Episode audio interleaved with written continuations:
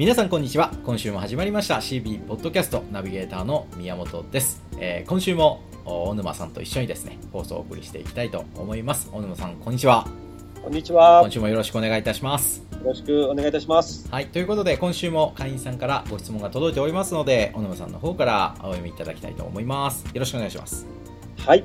それでは会員さんからのご質問を読まさせていただきます。ペンネーム、人見知り社長さん。土曜日のラジオ、毎週欠かさず録音して配置をしております。ありがとうございますはい、ありがとうございます。他の方のご相談に比べるととても低レベルでお恥ずかしいのですが、勇気を出して送らせていただきます。私の悩みとは、人とギクシャクせずにどうやったら話したり、お付き合いしたり、雑談ができるようになるのかということです。親にも、あなたは自営業に絶対に向かないと言われるほど、人との会話や話が苦手で、自分でも自営業に向かないと感じています。だからそんな私でも人とうまく会話できるようになる基本の方などはあるのでしょうか？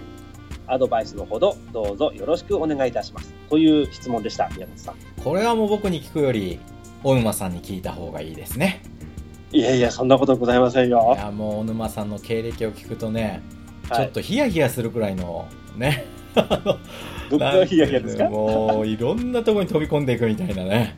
そうですね。人との関係を作るの本当に上手だなと思うんですけども、まあ、皆さんもねお話聞いててこの人は上手だなと思ってると思うんですよ。あの逆に僕聞きたいですね。あのどんな人とでもうまく会話できるように基本の方って小沼さんこういうご相談いただいてどういうふうにアドバイスされます？どうなんでしょうか。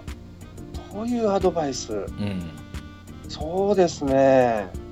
どうだろうアドバイスしたことはないですけど、はい自分はもう本当感覚でそうだねちゃってんですよね。意外とねこうやってね天才的にやる人って感覚なんで人に教えられないんですよねそうなんですよね。うんいやそれがね聞けたらもう僕は次回からねさも自分のノウハウのように小沼さんのノウハウを語ろうかなと思って、ちょっと盗んでやろうとメモの準備してたんですけどそうは問屋が下ろしませんね すいません。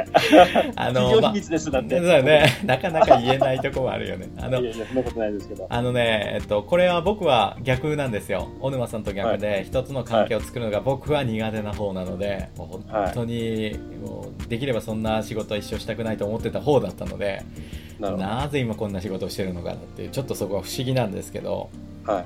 あの、だからこそ、まあ的確とは言えない今でもですね、僕自身が今、サバイバルスキルとして、人付き合いが苦手な僕が、えー人付き合いがまあ人並みになるために使った方法っていうのがあるんですけど、はい。これどちらかというとね技術っていうよりマインドセットの方なんですね。どう思うかっていうことなんですけど、これね僕が一番楽だなと人付き合いが楽になったなって感じた瞬間はですねはい。あの相手を出世させようと思って付き合うようになってからなんですよ相手を出世そうさせる。あどんな立場の人でもどんな商売やっててもどんなそのそれこそお勤めの人でもですねあ。はい。あのこれ僕だけの癖なのかもしれないですけどはい。人と会う時になぜプレッシャーを感じてたかっていうとはい。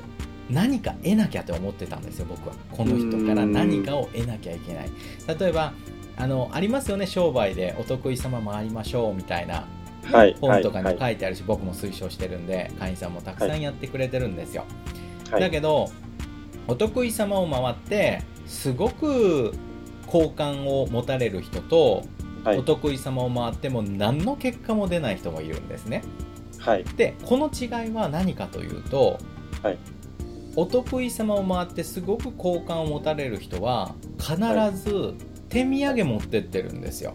それはね何でもいいんです。その手土産っていうのは形あるものじゃなくてもいいんですよ。ど情報でも何でもいいんです、はい。相手にこれ教えたらきっと喜んでくれるだろうとか、はい。僕がよく言ってるのはもうニュースレターでも何でもそうなんですけどあのネットのね記事とかそれをプレゼントとか何でもいいですよ。ネットのねビジネス記事バーッと読んで、はい。あこの記事あの人に喜んでもらえそうっていうのをプリントアウトして持っていくんですよ。会いに行く時には。必ず、はい。でお役に立たないかもしれないですけど、ネットで面白い記事見つけたんでよかったら使ってみてください。読んでみられてくださいって渡していく。でなるほど。これは何かっていうとお客さんに会いに行ってねその関係性を作るには言ってるんです、だけど、はい。主要の目的は何かっていうと自分が相手のために役に立とうとしに行ってるってことなんですよ。はい。はい。だけどだけどお得意様回りして全然結果が出ないとか、逆にねお得意様から もう来なくていいよって言われたりとか、い。忙しいからいいよって言われちゃう人は何かっていうとこれね、マインドの部分で奪ってやろうってしてるんですね。例えば相手が知ってる情報を教えてもらおうとか相手が知ってる人脈を紹介してもらおうとか、はい。確かに結果的にはそうなるんです。なるんだけど、はい。こちらがどういう思いで相手に会いに行ってるかで、得られる結果って全く違うなっていうのが僕の体験なんですね。で会いに行く方としても僕はその会いに行くのが苦手な方方だったので、はい。ここに気づいて変えたわけですけどはい。もともとプレッシャーがかかってもうお客さんに会いに行くの嫌だなとかあの今日は気が重いなって思ってる時は大概ですね、はい奪ってやろうってしてる時なんですよなんか獲物はい。を持って帰ろうとしてる時なんですね。はい。だけど獲物をあげに行こうとしてる時はね、はい。プレッシャーなんてかからないですね。きっと喜んでくれるだろうって分かっててはい。ある意味まあプレプレゼントあげに行ってる状態ですね。ですよね。はい。大人大人になると子供の頃はね、プレゼントもらう方が嬉しかったけど大人になると、プレゼントあげる方が楽しいじゃないですか。あーわかります。あの感覚なんですよ。プレゼントをもらおうもらおうと思ってみんなのとこ行くとさプレッシャーですよね。もらわなきゃいけないから。だけど、はい。あげるって行動は誰の許可もなく自分でできる行動なのではい。完結しちゃうんですよ自分の中で。だから誰の許可もどういうそのシチュエーションも必要ないのではい。もう行く時からプレッシャーゼロですよ。あげりゃいいんだっていうので行くんではい行くんではいはい。うん。だからあのプレッシャーを必要以上に人に会うのに、まあ、特性もあります。これはもう性格もあるのでね100%プレッシャーなくなるかってそんなことないです。いまだに僕も人に会うのは苦手だしそれははい。苦手だっていうのは一生続くと思ってください。ただそのプレッシャーをね100感じるのか5感じるのか、2感じるのかって全然違うわけじゃないですか。はい。100感じるよりもそれを10にしたり5にした方がいいわけですよね。少なくした方がいいわけですよね、ゼロにはできないけど少なくすることができる。じゃあその少なくするコツは何？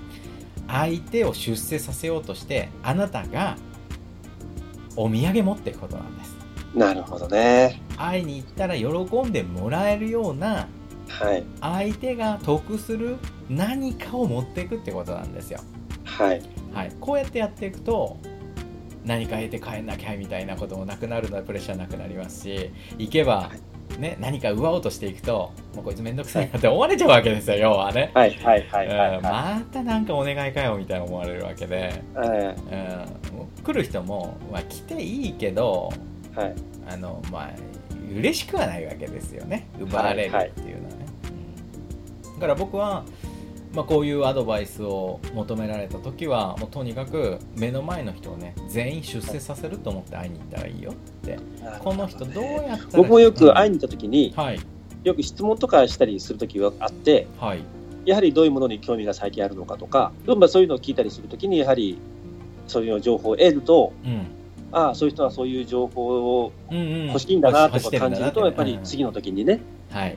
感覚的になんか持ってったりとか、はい。情報を提供したりというのはやっぱありますね、そういうのは。そういうことをやると今度は相手は、うんいあのこの人あなたに会うことが楽しくなってくるんですよね、はい。褒めてもくれるしなんか気にかけてくれてるし、えーはい役に立つもの持ってきてくれるし、はい。積極的に会って会う関係になってくるといわゆるこれがお得意様周りなんですよねあなたが来ると嬉しいよっていうことなんですよ逆の立場で考えると、やっぱりそうですね。そうですね。嬉しいですもんね、そういう人がいたら。はい、あの営業マンなんか小沼さんの、ね、会社もはい。これはい。来られるだしうちもよく来るんですけどはい。極端に分かれますよね。あはい。のなんか宮本さんないっすかって社長さんなんかないですか？みたいなね、うん足りないものないですかとか困ってるのないですか？みたいな。結局その聞いてるようで売り込んでるんですよ。あなたから奪いたいんです私はって言ってるようなもんなんですよ、そういう人が来るのは、まあ、別に僕は嫌じゃないけど、はい。嬉しくはないんですよね。また来たかみたいな感じなんですよ、ないないって、い、やごめんねないんだよねってまた会ったら言うからっていうことなんですよ。だけどたまにいるんですね。こいつ面白いなって営業マン。何かっていうと、もう常に情報を持ってくるんですよ。なるほど。ああの宮本さんはねセミナーで、えーお話をされるって前回聞いたのであのうちにはでは扱ってないんですけどうちの知り合いの、ね、業者がこういうアンプとか出したみたいですよって。よかったらね参考までにあのセミナーとかでか、ね、そのハンディで持っていけるアンプがこういうの出てるみたいですからよかったら使ってみて、はい、あの必要だったら僕紹介しますんでとかね持ってくるんですよ。自分の利益にならない、うん、結局この人は何かっていうと僕を出世させようとしてるわけですよね、はい、より多くセミナーやらせようとかより多く儲けさせようとそれ儲かったら自分に還元されるわけですから、はい、周りをね出世させるっていうのをあのヒントに人との付き合いを考えていくと余計なプレッシャー感じずに、えー、関係性作れるのでこれは僕結構万能薬だなと思っていまだに使ってますね。そうですね、うん。小沼さんどうなんですか？こういう発想って無意識にやってたりもするのかなと思うんですけど、はい、これね儲かる掃除屋さん絶対相手出世させようとしてるんですよ。はいはいはい、例えば僕のね会員さんの話で申し訳ないですけど、ええ、儲かってる人と何て言ってくれるかっていうと非常にありがたいんですが、はい、宮本さんを成功させたいんですっていうことを言ってくれるのね、うん、だから僕は事例をいっぱいあげようと思ってるんですっていうので言ってくれたりとか、はい、もうどんどんあげるので宮本さん成功事例として使ってくださいと。そう言われたら僕は言わなくていい情報まで言いますよね、その人にはね。で特別扱いしようとしますよね、そりゃね、はい、い。やこれがね、成功者の人のたらし込み方だなと僕はよく思うんですよ。なるほど、うん、上手だなって、もうとにかく宮本さんを成功させたいんですっていうことをね、はい、言ってくれるんですよね。だから僕だってやっぱり返そうとしますし、そういう人のところには情報が集まるので、無意識にやってると思うんですけど、大沼さんもなんかそういうことやってんじゃないかなと。思うんですけどないですか？意識してやってるっていうのは僕はあんまりないかもしれないですね、うん、ああさすが天才ですね。いやいやわからないですけど。あえて言われるとこういうことをその無意識でやってたとか思い出とか記憶とか経験とかございませんか？どうでしょうかね。まあ先ほど言いましたようにその会話の中からその人が持っている興味とか、うん、そういったものを聞いて、うん、それに対して、あなんかこういうイベントがあったらお知らせするとか、はい、そういうのはありましたね、えー、人を紹介するとかね人を紹介するとか。あの、ね、成功する人は人を紹介する人ですからね、はい、だから相手の好み知ってるんですね、ね、こういう人最近仲間になったんです。友達になったんですけど紹介しましょうかみたいなね。そういうのあります。これはねもう無意識にやってる天才たちがやってる行動ですので、まあ、もしあの今回のね人見知り社長さんがまあ、親御さんにね、あんた自営業に向かないよって言われたって結構、あのね、大変かなすごいこと言われちゃいましたね。言われちゃいましたね。なので、大変かなと思うので、まあ、それくらいね、ちょっとシャイな方なんじゃないかなって思うので、はい、まあ、ぜひぜひ、あの、そういう人ほどですね、あの、貢献で、あの、アプローチしていくと、ぴったりの方法だと思います。そういう人に向いてる方法で。